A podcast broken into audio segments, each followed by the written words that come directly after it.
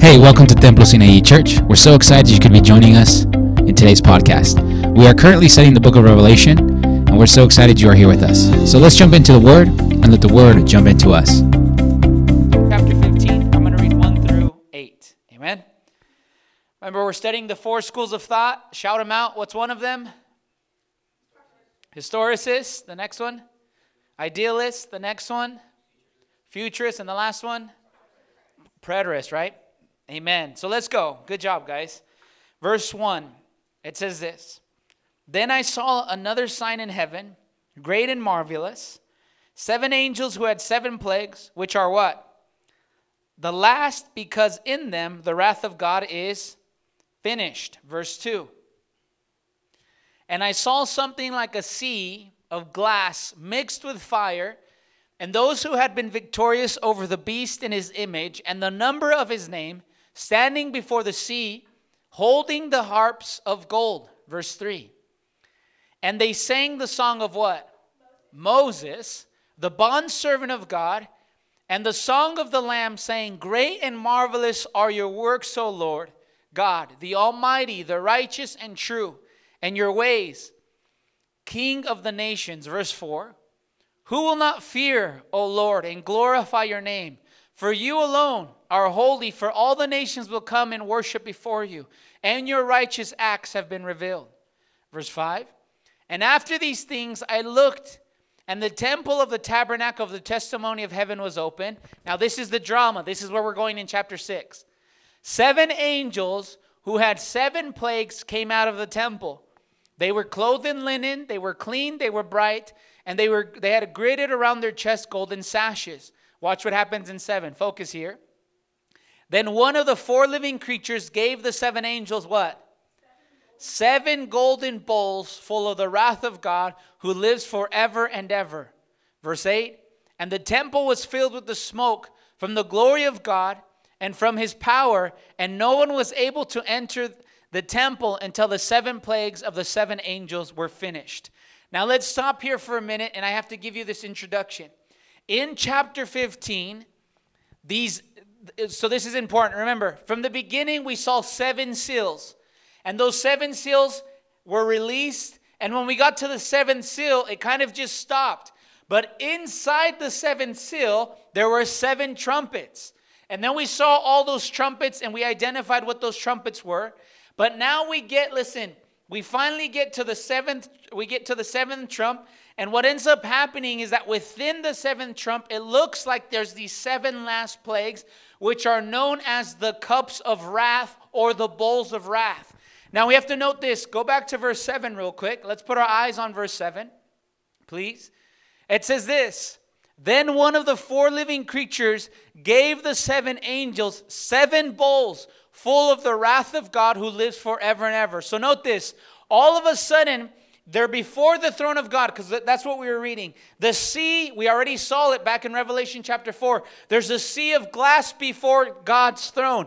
But now there's fire. Not just glass, now it's turned to fire. What does that mean? That means God's judgment is coming. So these angels show up, and there's seven of them, and the four living creatures, we saw them in Revelation chapter 4, they give these angels seven different bowls. So here's angel one, here's angel two, here's angel three, and they start receiving these bowls. Here's this bowl, here's this bowl, here's this bowl, and they all get seven bowls. And all of a sudden, they get filled with the wrath of God. They get filled with the wrath of God, and then God's temple, look what happens in the temple in verse 8. What does it say? Alan, will you read that for us? Verse 8.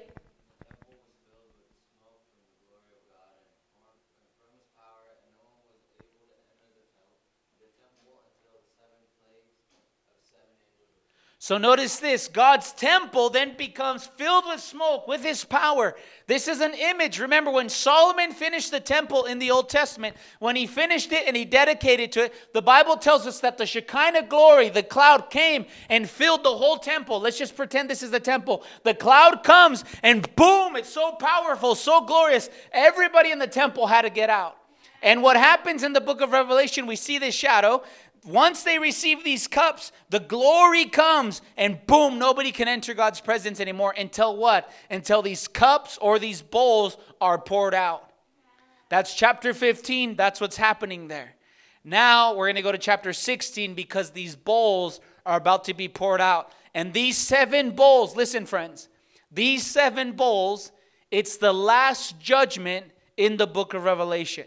It's, it's finished. After this, it's done. Amen? If you're here with me, give me an amen. Now let's go to ver- chapter 16. Revelation chapter 16. Revelation chapter 16. And it reads like this. We're going to go bowl by bowl. There's seven bowls. We're going to go bowl by bowl and break down each school of thought. It says this, verse 1. Then I heard a loud voice from the temple. We just know it's coming from the temple, God's voice, saying to the seven angels, Go and pour out on the earth the seven bowls of the wrath of God. Verse 2. Here's the first bowl. So the first angel went and poured his bowl on the earth, and it became a lonesome and maglant sore on the people who had the mark of the beast and who worshiped his image. So let's stop here. Verse 2. The first bowl is poured out, and notice who is it poured out on? It's poured out on the people who had the mark of the beast and who worshiped the beast. So remember, we already learned about who the beast was according to all four schools of thought. But let's go with the first view, the historicist, and this is where we begin to take notes. So the first beast, right here it says, or the first bowl, excuse me, it says it was poured out on the people who had the mark of the beast. Well, we know this that the historicists believe that the beast is who? It's the Roman Empire, right? They believe that it's the papal church. So they say that this bowl that God is pouring out is on the Roman uh, Empire, the, the, the papal church. Now remember, the historicist believes that the book of Revelation is talking about the, the Roman Catholic Church and how it was corrupt and how it's going to be destroyed. Now we're at the end of the story, and the historicist says, now it's time for the papal church to be destroyed. So the first bowl is poured out on those who worship the beast, who worship the image of the beast the Catholic Church, that idea. So whoever was faithful to the papal system, the first bowl was poured out on them. So any person that was faithful to them, the judgment of God comes upon them. Now, this is important. Listen, before we explain, and I kind of jumped the gun, before we explain all these, um, these bowls, I have to remind you real quick that all these bowls are examples of what happened in the Exodus. So let's read what happened in the Exodus because everything that happened in Exodus, we're going to read here tonight. It's just a shadow. So go with me to Exodus before we actually get too excited and, and jump right in. Exodus chapter uh, 7. Exodus chapter 7. And remember, these bowls that we will read about tonight, these bowls are going to be repeated here in the book of Revelation. Revelation 7, 17 through 21. You guys remember when the water was turned to blood in Egypt. You remember that story? We all remember it as kids. We're going to see that the blood, one of the bowls, they're going to pour it out on the waters and it's going to turn to blood. If you have it, say amen. It says this Thus said the Lord, By this you shall know that I am the Lord. Behold, I will strike the water that is in the Nile with my staff, and it will turn to what? It will turn to blood. So remember, Moses, what he does is he he tells Pharaoh, let the people go. Pharaoh doesn't. So what ends up happening? He puts his staff in the water, and the water becomes blood. That's the first thing. Just put that in the back of your mind, but remember it. Now go to chapter 8. Exodus chapter 8. Amen. And we're going to read verse 5 and 6. Exodus 8, 5 and 6. Blessed be the name of the Lord. Joey, will you read that us, brother?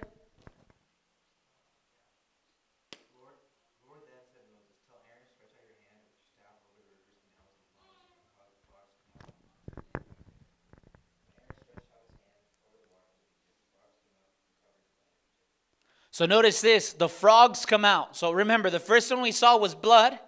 The water turns to blood. The second one, the frogs come out. And then let's read the next story. Go with me to Exodus chapter 9. Exodus chapter 9.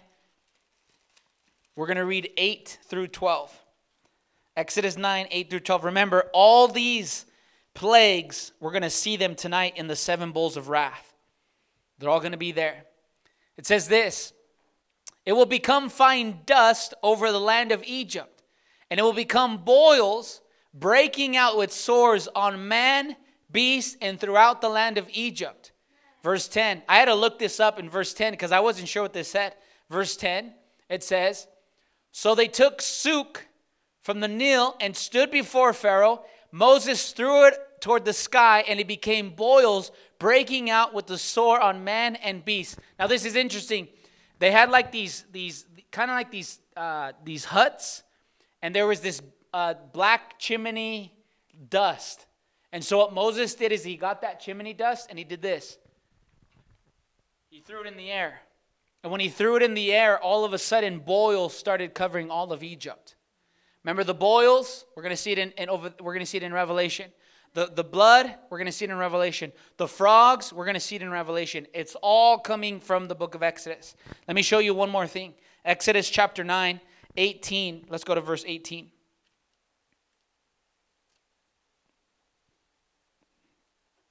If you have it, say amen. Says, Behold, at this time tomorrow I will send very what? Heavy hell such has not been seen in Egypt from the day it was founded until now. So, one of the plagues, other plagues that God sent, He sent hell. He sent hell to Egypt, right? He sent that. So, we're going to see all these things. Put it in the back of your mind, put it in your notes. We're going to see all these plagues in the book of Revelation in the bowls of wrath. Amen. Now, go back to Revelation. Verse 2, Revelation 16, verse 2. It says, So the first angel, when he poured out his bowl on the earth, it became lonesome, and a foul sore on the people who had the mark of the beast and who worshiped his image. Now, notice this. I told you what the historicist said that these, this was for the people that were faithful to the papal church. Now, what does the preterist say? What does the preterist say about this idea of, these, of, the, of this second plague? Well, the preterist says this with the preterist says this the preterist believes that these plagues are actually just describing what happened in Jerusalem during the siege of Jerusalem. So these plagues, the plagues, the plagues happened. They're describing when, when, when Jerusalem was surrounded by Rome, the Romans came and they started slaughtering everybody, and this epidemic of boils broke out on the people. So they say when you're reading this verse, it's just describing when the Romans came to siege Jerusalem. Now, let me explain this also. The futurist, what does the futurist believe? Friends? The futurist believes that what? It's going to happen when? In the future, right? Now, let me tell you this tonight. I'm, gonna have, I'm not going to have to explain a lot of the futurist. Everything that everything every bowl that we read, the futurist says that's literal and it's going to happen in the future. So this is going to happen to the people that said yes to the antichrist. They're going to get boils all over their body. So the futurist, it's actually super easy for me tonight. It's literal. It's going to happen in the future. So the people that said yes to the antichrist, they're going to get boils all over their body.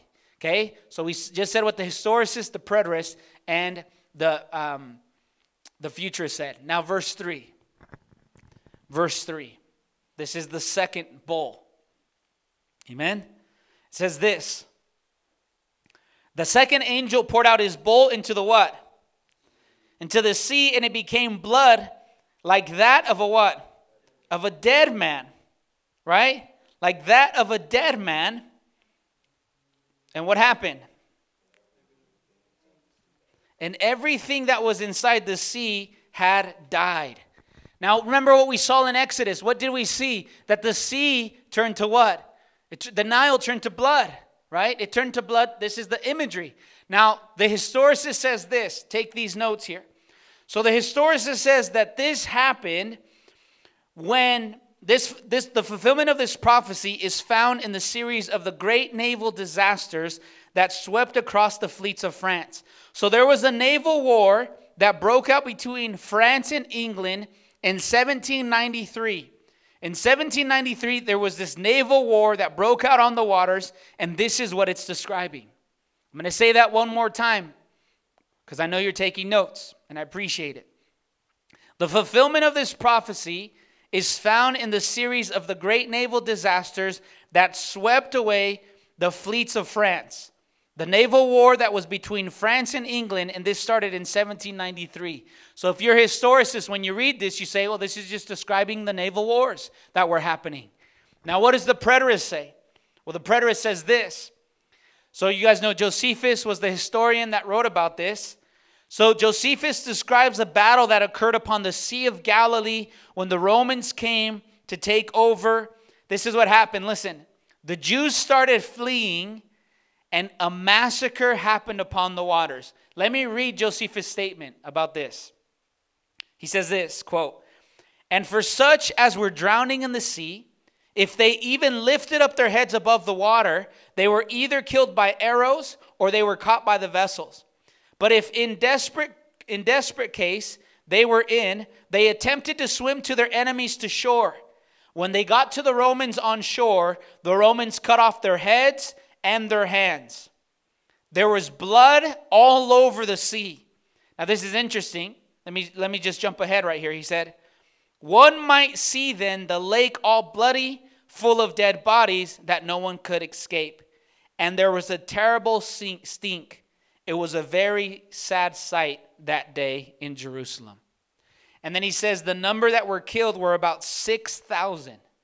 Now think about this. We're reading this, the second angel pours out his bowl on the sea, and the sea becomes bloody.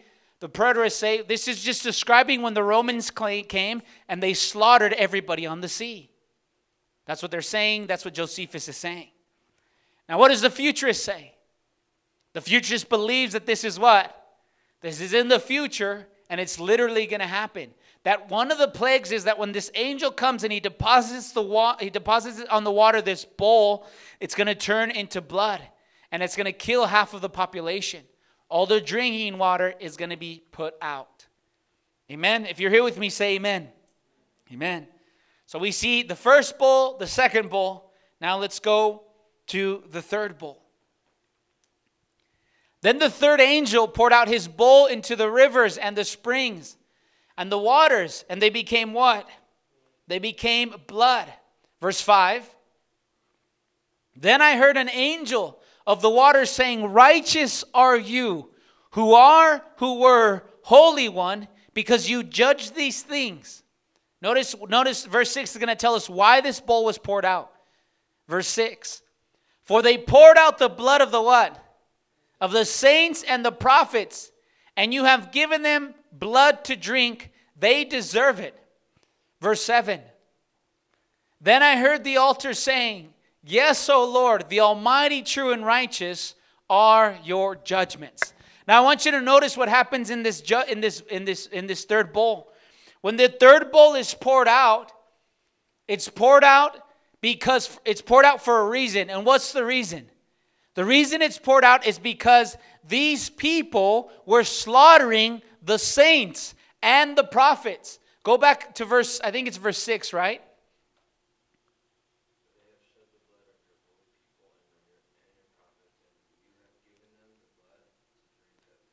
So notice the reason the third bowl, the third bowl is poured out, why? Because they were slaughtering the prophets, they were slaughtering the saints.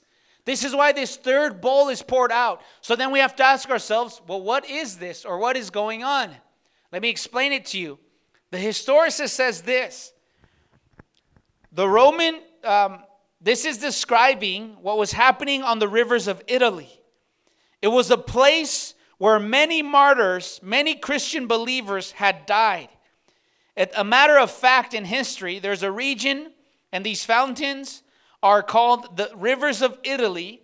Multitude of saints were slaughtered at the command of popes. So, what the popes were doing is that if you said no to the Catholic Church and you said yes to Christianity, they would take you to these rivers in Italy and they would slay you. You were dead.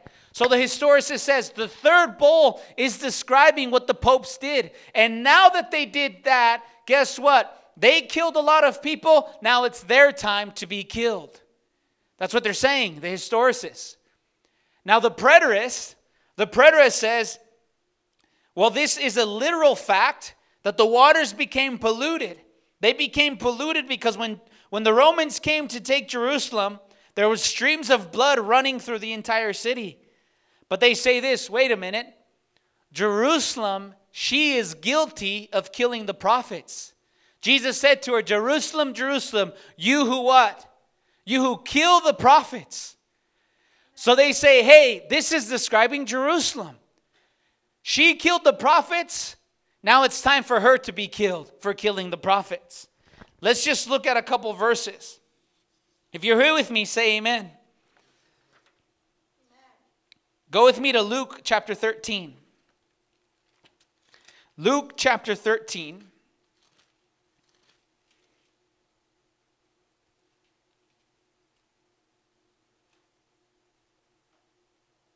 We're going to read verse 33. Look what Jesus says to Jerusalem. Remember what we're talking about now. We're talking about the preterist says. The preterist says this is talking about Jerusalem. She, she killed the saints and the prophets. Now it's her turn to receive this judgment. Luke 13, 33. Let's all read on the count of three. I'm going to get a drink of water. Let's look on the board and let's all read together, okay? On the count of three. One, two, three.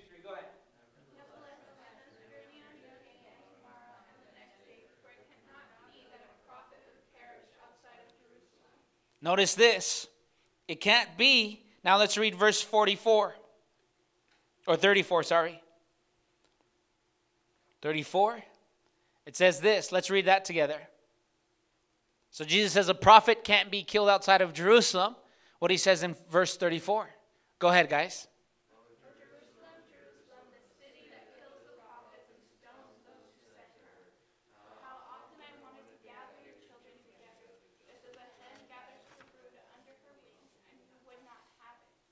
Now, notice this. He says, Jerusalem, Jerusalem, you're the one who kills the prophets. Now, go back to Revelation. Revelation chapter 16, verse 6. So they're in trouble, whoever he's talking to, but the preterist says he's talking to Jerusalem here. They're guilty. They're guilty of killing the prophets. They slain them. And Jesus, they use that verse and say, look, this is what Jesus is talking about. Now, verse 6, the futurist. What does the futurist say about this? They said, For they poured out the blood of the saints and the prophets, and you've given them blood to drink, and they deserve it. Now, this is important. Remember, the futurist believes this is for the future. Everything is for the future, right? But they say this is what's going to be the outcome of the Antichrist and those who followed him. Remember, they believe that the Antichrist is going to rise up in the end times and he's going to kill the saints. He's going to kill them, right? And this is important. They would say this fact here. This saints is not describing the church saints because the church has already been raptured. They would say this saints describes saints that are saved in the great tribulation. So the Antichrist is going to slay the saints that come to faith during the great tribulation. He's going to just slaughter them. And because he does that, one of the cups is guess what? The blood that he, he devoured, he's going to be drinking that same blood. And it's not literally him drinking real blood, is that the judgment is coming for him. So we see that. So we see judgment bowl one, bowl two, bowl three.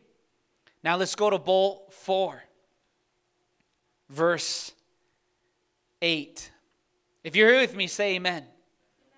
Now notice what happens in verse 8. It says, This is the fourth bowl. The four angels poured out poured out his bowl upon the what? Upon the sun and was given to him to scorch men with what? With fire. Verse 9. Men were scorched with fierce heat. They blasphemed the name of God, who has the power over these plagues. They did not repent so as to give him glory. I want you to notice something. They every time God is pouring out these judgments on whoever it's speaking about the book of Revelation, whichever school of thought you take, I want you to notice he pours it out. And the reason he pours it out is for what? Is so that they would repent. Is so that they would repent and they choose not to repent. They choose not to repent. We see time and time again, they don't repent. They don't repent. They don't repent. Now, notice this in verse 8. Notice what happens with the sun. The fourth angel grabs this bowl, and where does he pour it? He pours it upon the sun. And then the sun, it scorches men with fire. Now, the preterist, the historicist, and the, the, the futurist, you're taking notes, says this that the sun actually represents It's a symbol of authority. So, not the literal sun that's outside, the sun, S U N, is a symbol of authority. So, notice this this angel has this bowl and he pours it on the person that is in authority. So, if you're a historicist, who is the person in authority? Well, that's easy. It's the papal kingdom. It's the, uh, the, the, the people that are on the top of the Roman Catholic Church. So, what ends up happening is that the judgment is poured out on the leaders, on those that are on top of the Roman Catholic Church, the papal system. Now, it's time for judgment to begin with them. Now, notice this, verse 9, because we're talking about the papal church. Look at this. Men were scorched with fierce heat and notice what they end up doing. When this judgment comes upon them, they don't repent. What do they do? They blaspheme the name of God. Blaspheme the name of God. Now remember, in the scriptures, there's two times that the Pharisees told Jesus, Hey, you are blaspheming. One was what? That he made himself equal to God. And the second was what? That he was forgiving sins. They say, You're blaspheming Jesus.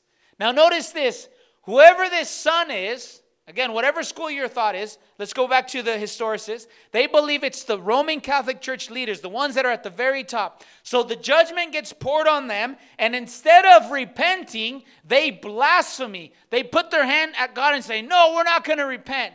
And what blasphemy, this is interesting. I thought this was really interesting as I was studying. What blasphemy does the Roman Catholic Church have? Well, during this time, they actually created two blasphemies that we can all agree in this room that are blasphemies. The first one is this. The blasphemy that they, uh, that they created was in 1854 was one was the immaculate conception of Mary. And you're like, what does that even mean? The, the top, the Roman Catholic Church believes that Mary, she's sinless. Hear what I just said. They believe that Mary is sinless. She doesn't sin. That's blasphemy. Because there's only one that doesn't sin, and it's Jesus. The rest of us are humans. Who says amen to that? So th- notice, the, the judgment is poured on that, whoever that, we're going to say that it's the Roman Catholic Church, it's poured on the leaders, and instead of repenting, they blaspheme. They come up with this idea, and the first one is this blasphemy that Mary, she's sinless. So that's this blasphemy that's being spoken here. Now, what's the second one? The second one is this is the infall- infallibility of the popes. What does that mean? That the popes are never wrong. The popes are never wrong. Anything that the pope says, it's right. Anything that the pope decides, it's right. And you and I know that's completely wrong. But Yes or no? Yes or no? So they have these two blasphemies that they come up with when they're scorched with this judgment. They don't repent, they come up and make up their own things. They don't give God glory, they, they just decide to do what they want to do. It's interesting, don't you think? amen. If you're here with me, say amen.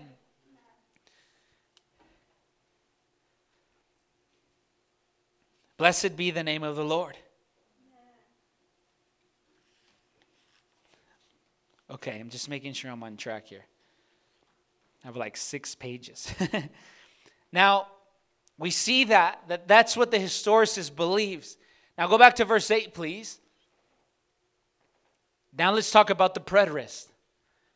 The four angels poured out his bowl upon the sun, and it would get, was given it to scorch men with fire, verse 9. Men were scorched with a fierce heat they blasphemed the name of God who has power over these plagues, and they did not repent. Now, this is interesting. The, the preterist believes that this is actually talking about the Roman Empire. Remember that when Jesus was on earth, who was in charge of Jerusalem or who was in charge of the earth? The Roman Empire, right?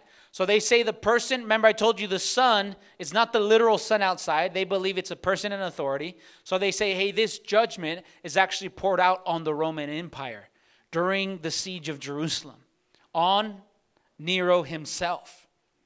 On Nero himself. Amen.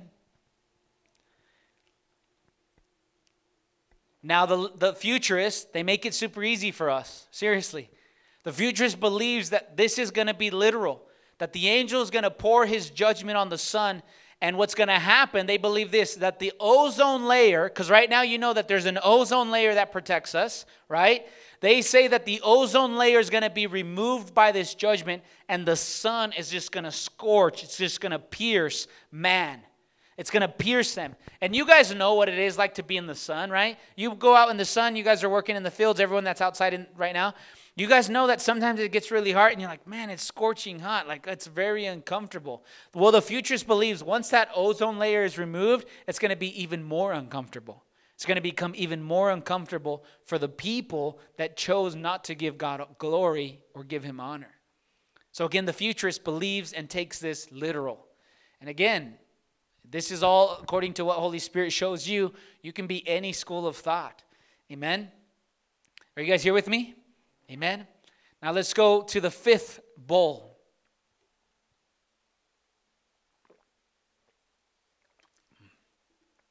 It says, Then the fifth angel poured out his bowl on the throne of the beast, and his kingdom became darkened, and they gnawed their tongues because of the pain. Verse 11. They blasphemed the God of heaven because of their pains and their sores, and they did not repent of their deeds. Stop here for a minute. Notice the judgments keep coming and they don't repent. The judgments keep coming and they don't repent. And also, what I want you to note is that the sores, the pain, it's overlapping. We saw that on the first bowl, right?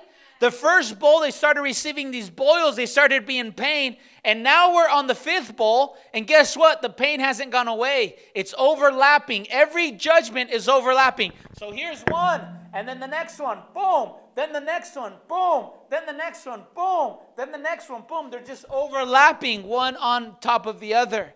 Now go to verse 10 because something happens in verse 10. We're going to see what the historicist believes about this.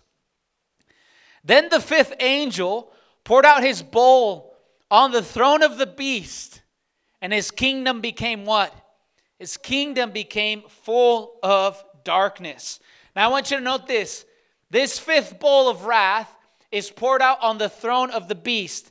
Who does the historicist say the beast is? Remember, they believe that it's the Roman Empire, right?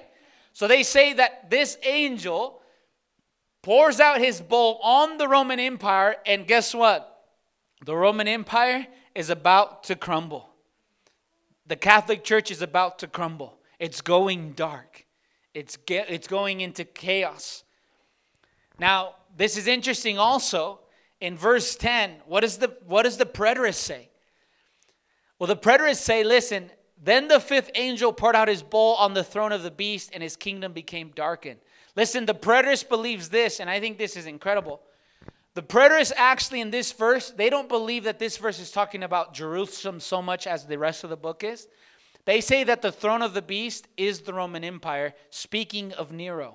And notice this they say this, and you know this historically Nero committed suicide in AD 68.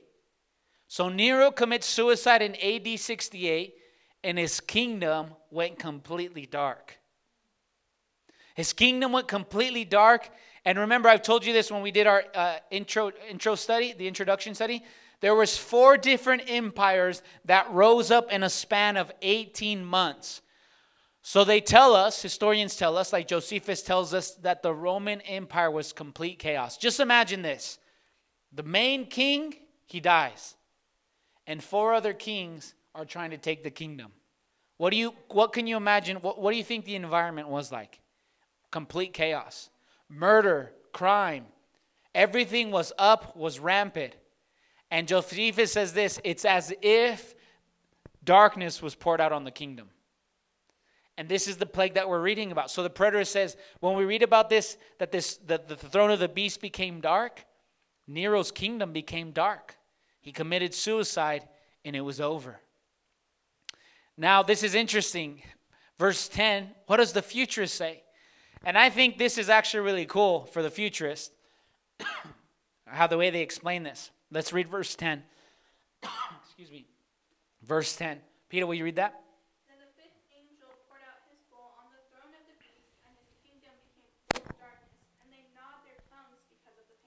So note this. The futurist believes that the beast is the Antichrist. Remember, we learned that in Revelation chapter 13. Go with me to Revelation chapter 13. I want to read verse 4.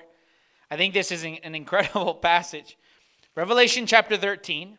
So remember, this angel pours out on the throne of the beast. In Revelation chapter 13, I showed you that the futurists believe that the beast is the Antichrist. Now let's read verse 4. Remember, the beast had died, he came back to life, and everybody starts shouting these words. Look what it says in Revelation 13, verse 4. If you have it, say amen. Put your eyes on the board, everybody. It says this They worship the dragon because he gave authority to the who? To the beast. They worship the beast, and what did they say?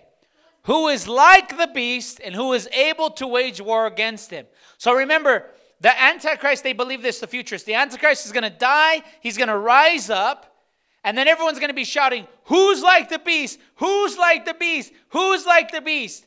And it sounds like nobody answers and nobody can go against the beast. But wait a minute. When we get to the fifth bowl, what happens to the beast's throne? The futurist says, Go back to Revelation now, Revelation 16, and let's see the fifth bowl.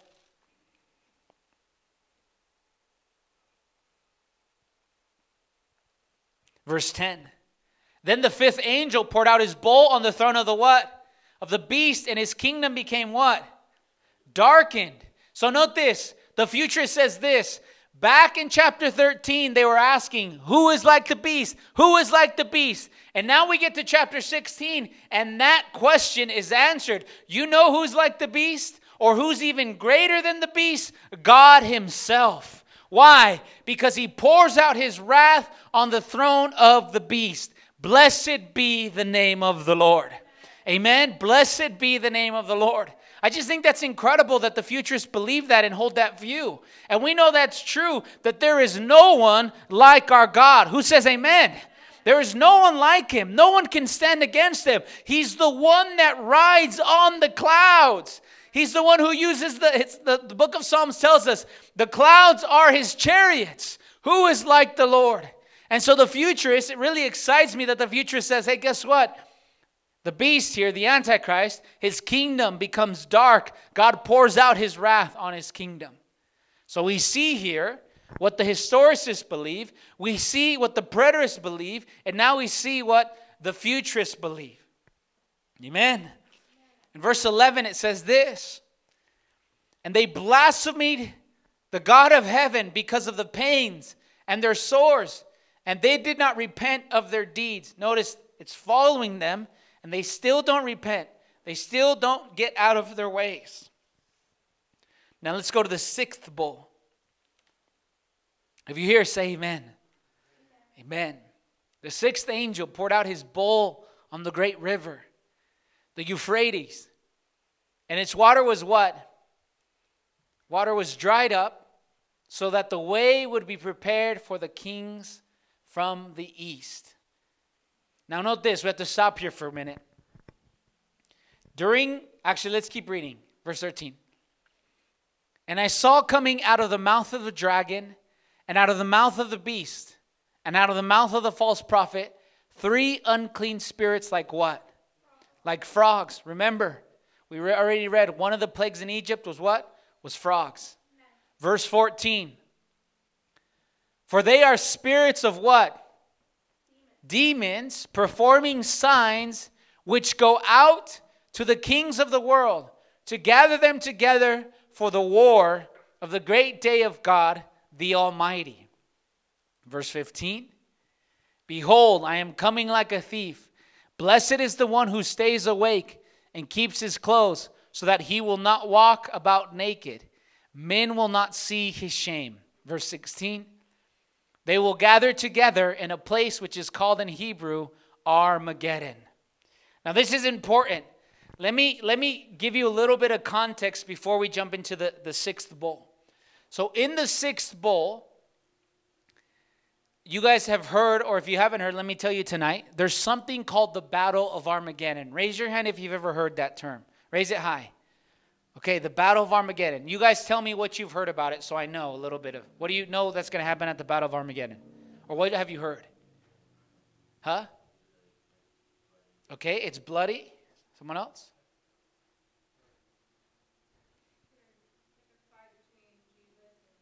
It's a fight between Jesus and Satan, right?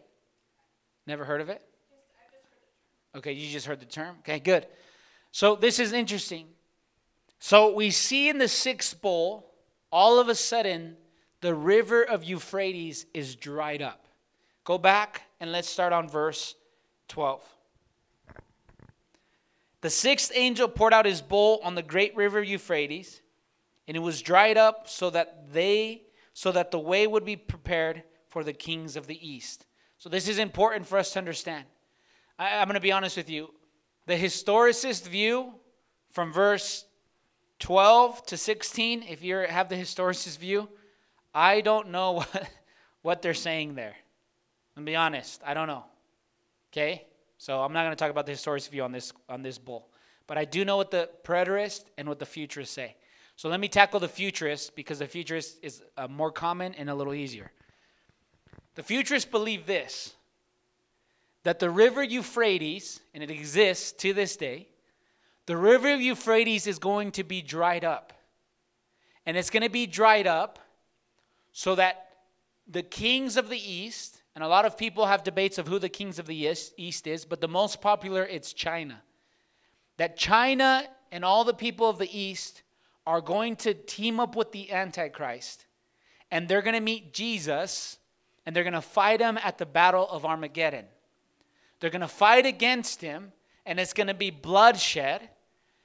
That's what they believe, the futurists, that this is a battle that is described in the future. So I'm going to say that again. The kings of the East, and most people believe it's China, if you're a futurist, they believe it's China the Antichrist is going to team up with all the kings of the east and they're going to fight Jesus in this battle of the Battle of Armageddon.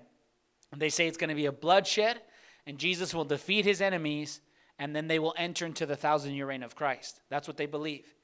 Now, this is important and we have to be fair to the scriptures. There is actually not a mountain called the mountain of, let's go to verse 16. Verse 16. Do you guys have it? What does it say?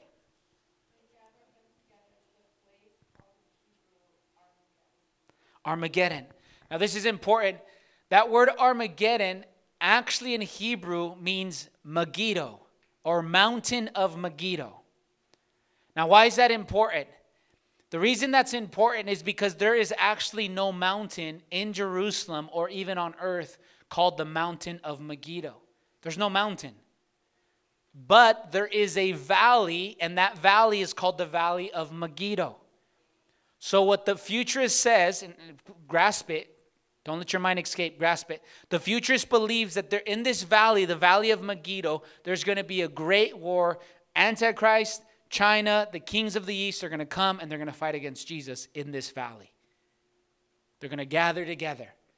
Now that you know that, let's read this all together. Verse 12.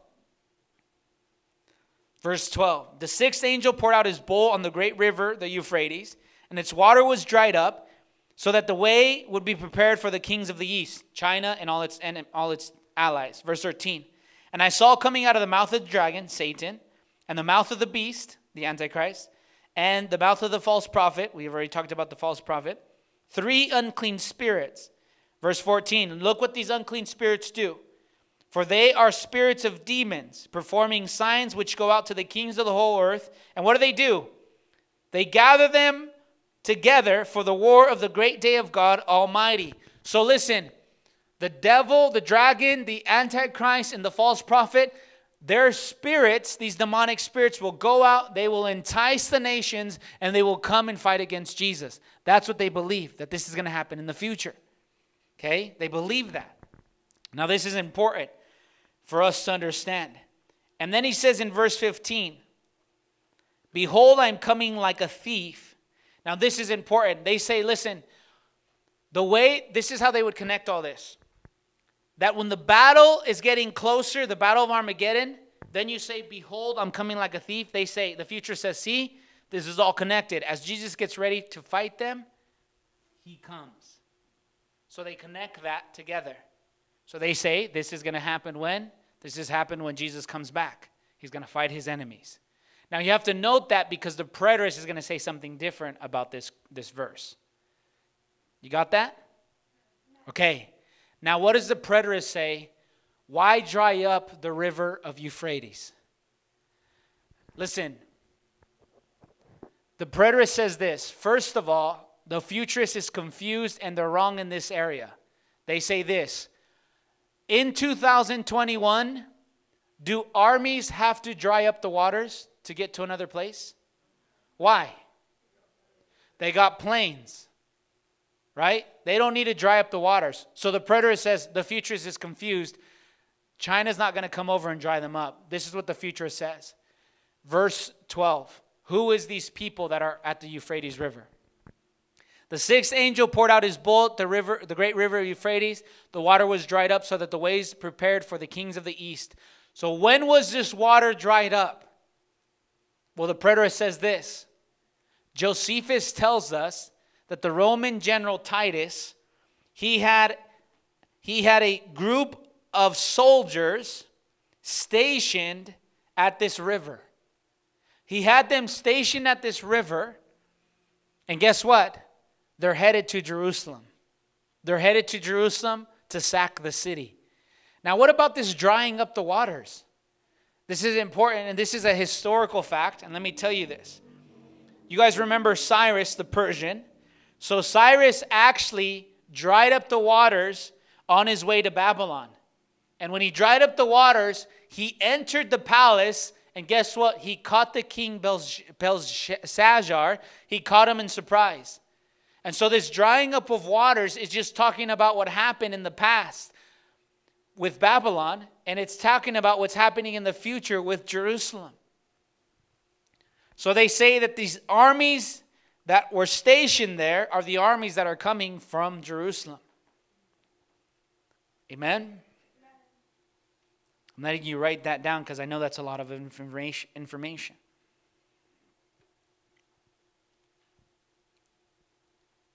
Now let's go to verse 13.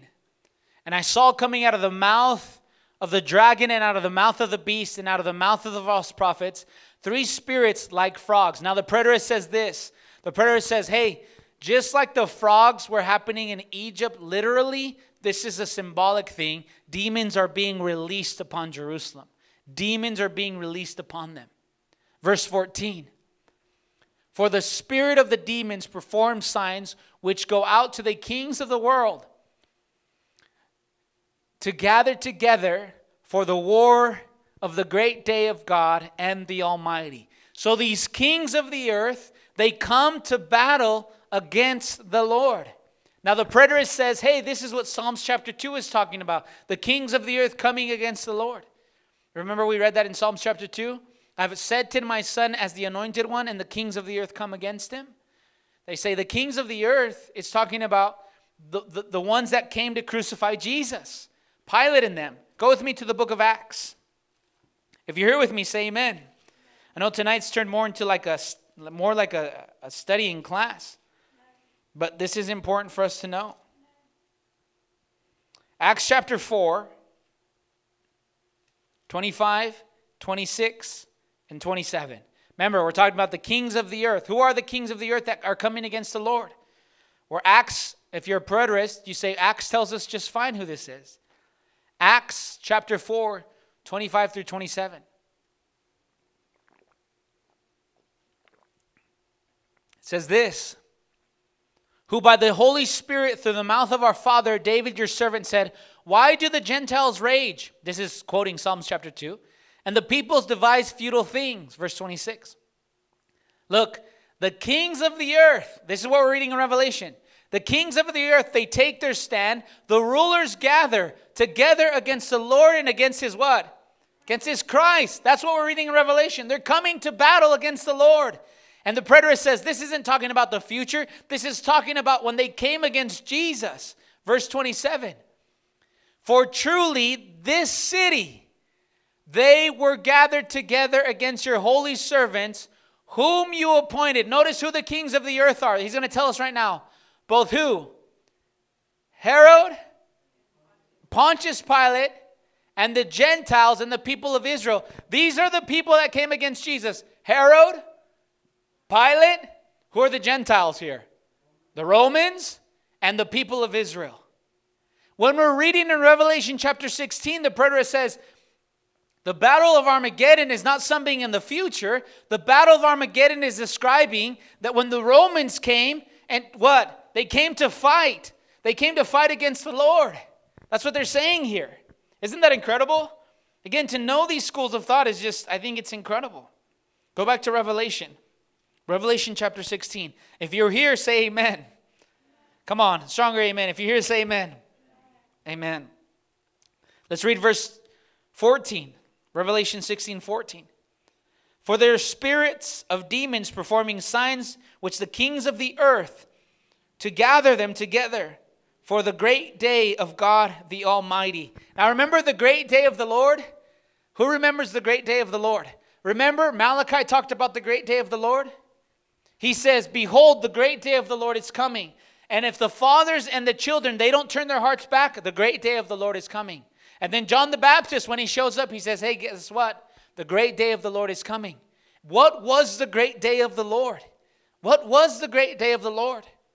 Well, according to the preterist, verse 15 tells us what the great day of the Lord is. Behold, I'm coming like a what? I'm coming like a thief. Hold on. You should remember, Jesus told two churches, Behold, I'm coming like a thief. Was that the second coming? No. He was coming in what? In judgment. He was coming in judgment. This line, the futurist says, this is the second coming. The preterist says, no, no, this isn't the second coming. This is Jesus coming in judgment. And did Jesus come in judgment to Jerusalem? You sure bet he did. He came in the form of what? Of the Roman soldiers. Isn't that incredible? Again, this is important for us to note. So the Battle of Armageddon isn't describing something in the future. This is God coming as a thief through utilizing the Romans to destroy Jerusalem. If you're with me, say amen. Verse 16. And they gathered them together to the place which is called in Hebrew Armageddon, or the, the mountain of Megiddo. And remember, that mountain doesn't actually exist, it's just the valley of Megiddo. And so, if you're a futurist, you believe this is in the future, the Antichrist is going to get China and all the nations, and they're coming after Jesus to fight him, and Jesus will destroy them. But if you're preterist, you say this isn't in the future, this is talking about what happened in 70 AD. This is it. This is the final fall. Jerusalem is going down. Amen? The idealist says this, and I haven't really spoken about the idealist because it it's, it's so different in this case, but the idealist believes that the Armageddon symbolizes um, repeated judgment of God against enemies of his people. So, this is the judgment of God occurring anytime that he releases um, his judgment on those that have hurt his people. Amen? If you're here with me, say amen. Give me these last minutes and I'm almost done. 17 through 21. 17 through 21. We have it? It's on the board. If you have it, say amen. It says this Then the seven angels poured out, the seventh angel poured out his bowl in the air. And the loud voice came out of the temple from the throne saying, It is, it is what?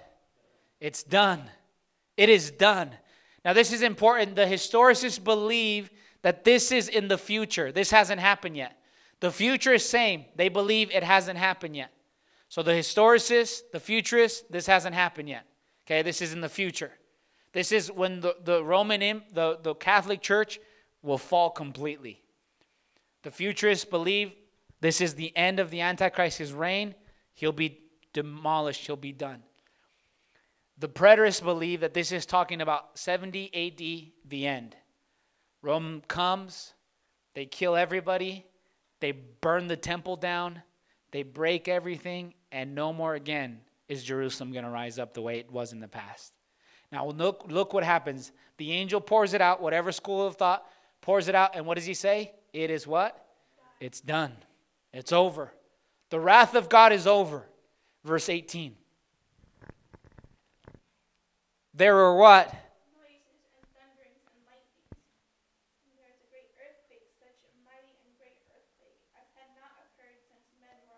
So notice there was flashes of lightning, there was earthquake, there was um, uh, the peals of thunder. Now note this: every time we see God's judgments, when we were in the seals or we were in the trumpets, we always saw a thunder, we always saw maybe an earthquake. But now that we're at the end, we see all of it together. We see the earthquake, we see the thunder, we see the we hear it all.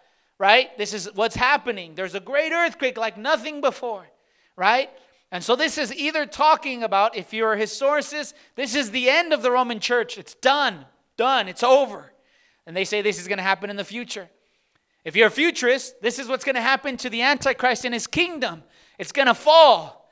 But if you're a preterist, you say, no, this is the end of Jerusalem. God is done.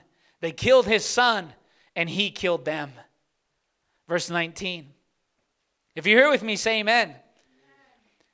The great city was split into three parts. The city of the nations fell. Babylon the Great was remembered before God to give her the cup of the wine of his fierce wrath. So the city splits into three. It splits into three. And if you're a futurist, you say this is going to happen literally. The kingdom of the Antichrist, the Roman, the, the revived Babylon, it's going to fall into three when the Lord comes and judges her. And if you're a historicist, they take this literal. Yes, this is what's going to happen. It's going to be broken into three parts, speaking of God's judgment. But this is interesting. The preterist says the three actually comes from the book of Ezekiel, what God told them would happen to them when they went to Babylon. Go with me to the book of Ezekiel, Ezekiel chapter 5. I'm about done here. If God is good, say amen. Amen. amen. Hope you're getting all this. I know this is a lot of information, but we are capable of getting all this. God is for us. Amen.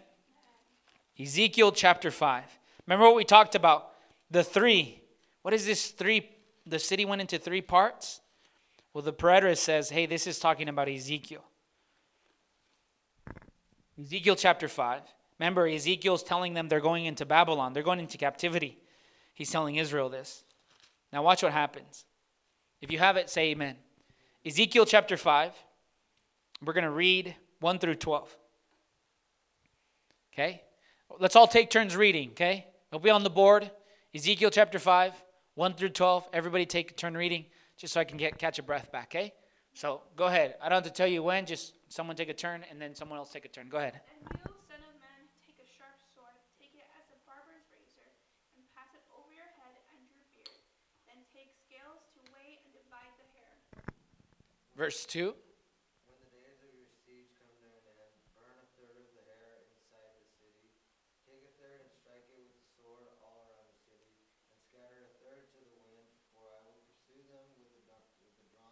So notice a third, one third, and that's what's happening in Jerusalem, or that's what's happening according to the preterists in Revelation. The city is broken up into one third. Now go up to verse 3. Go ahead, someone else.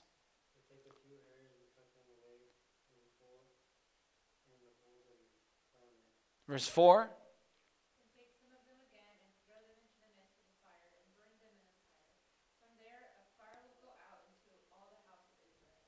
Verse 4.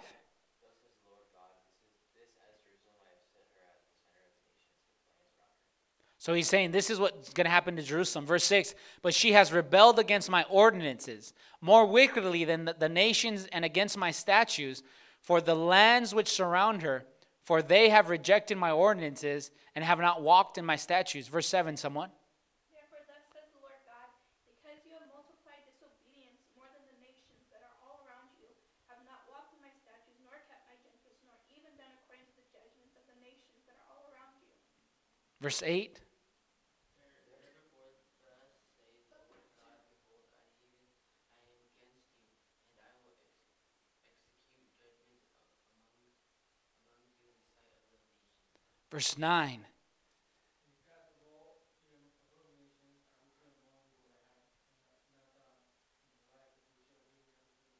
Verse 10 Therefore, fathers will eat their sons among you, sons will eat their fathers, and I will execute judgment on you and scatter all the remnant of you.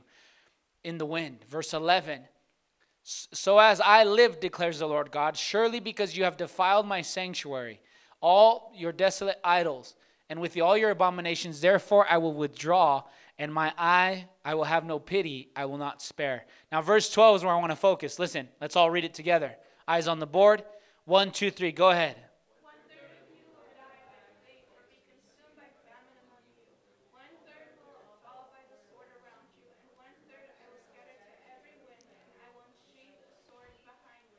So in Jerusalem, so back in Revelation, the city split into threes, right?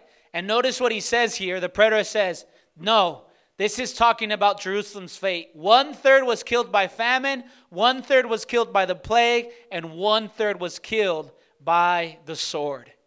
So the preterist says, when you see that Jerusalem, it says it's done, it's over, it's talking about Jerusalem. She splits into three. This is exactly what Ezekiel was talking about. This is exactly what happened. And again, it did happen in Ezekiel's time, but they say it's repeating for the, her disobedience. Amen. Now let's go back to Revelation and we finish here. If you're here with me, give me a strong amen. Amen. Verse 7 Then the seventh angel poured out his bowl upon the air, and a loud voice came out of the temple from the throne, saying, It is done. There was flashes of lightning, sounds, and peals of thunder. There was a great earthquake, such as not been since man had come to the, upon the earth. So, so great an earthquake was it, and so mighty. Verse 19 The great city was split into three parts, and the city of the nations fell. Babylon the Great was remembered before God, and he gave her the cup of wine in his fierce wrath. And every island fled away, and mountains were not found. Remember back in Revelation chapter 6, every mountain and island moved first, and now it moved again. Again, symbolic imagery. Verse 21 And huge hailstones, about a hundred pounds each, came down from heaven upon men, and men blasphemed God because of the plague of the hell, because its plague was extremely heavy. Now, right there in your Bible, look at the word 100 pounds. Do you have something italicized by it? Maybe like a letter or something? A little letter. What, what does it say in your Bible, Joey? On the bottom, so there's a little italicized. Look at the bottom.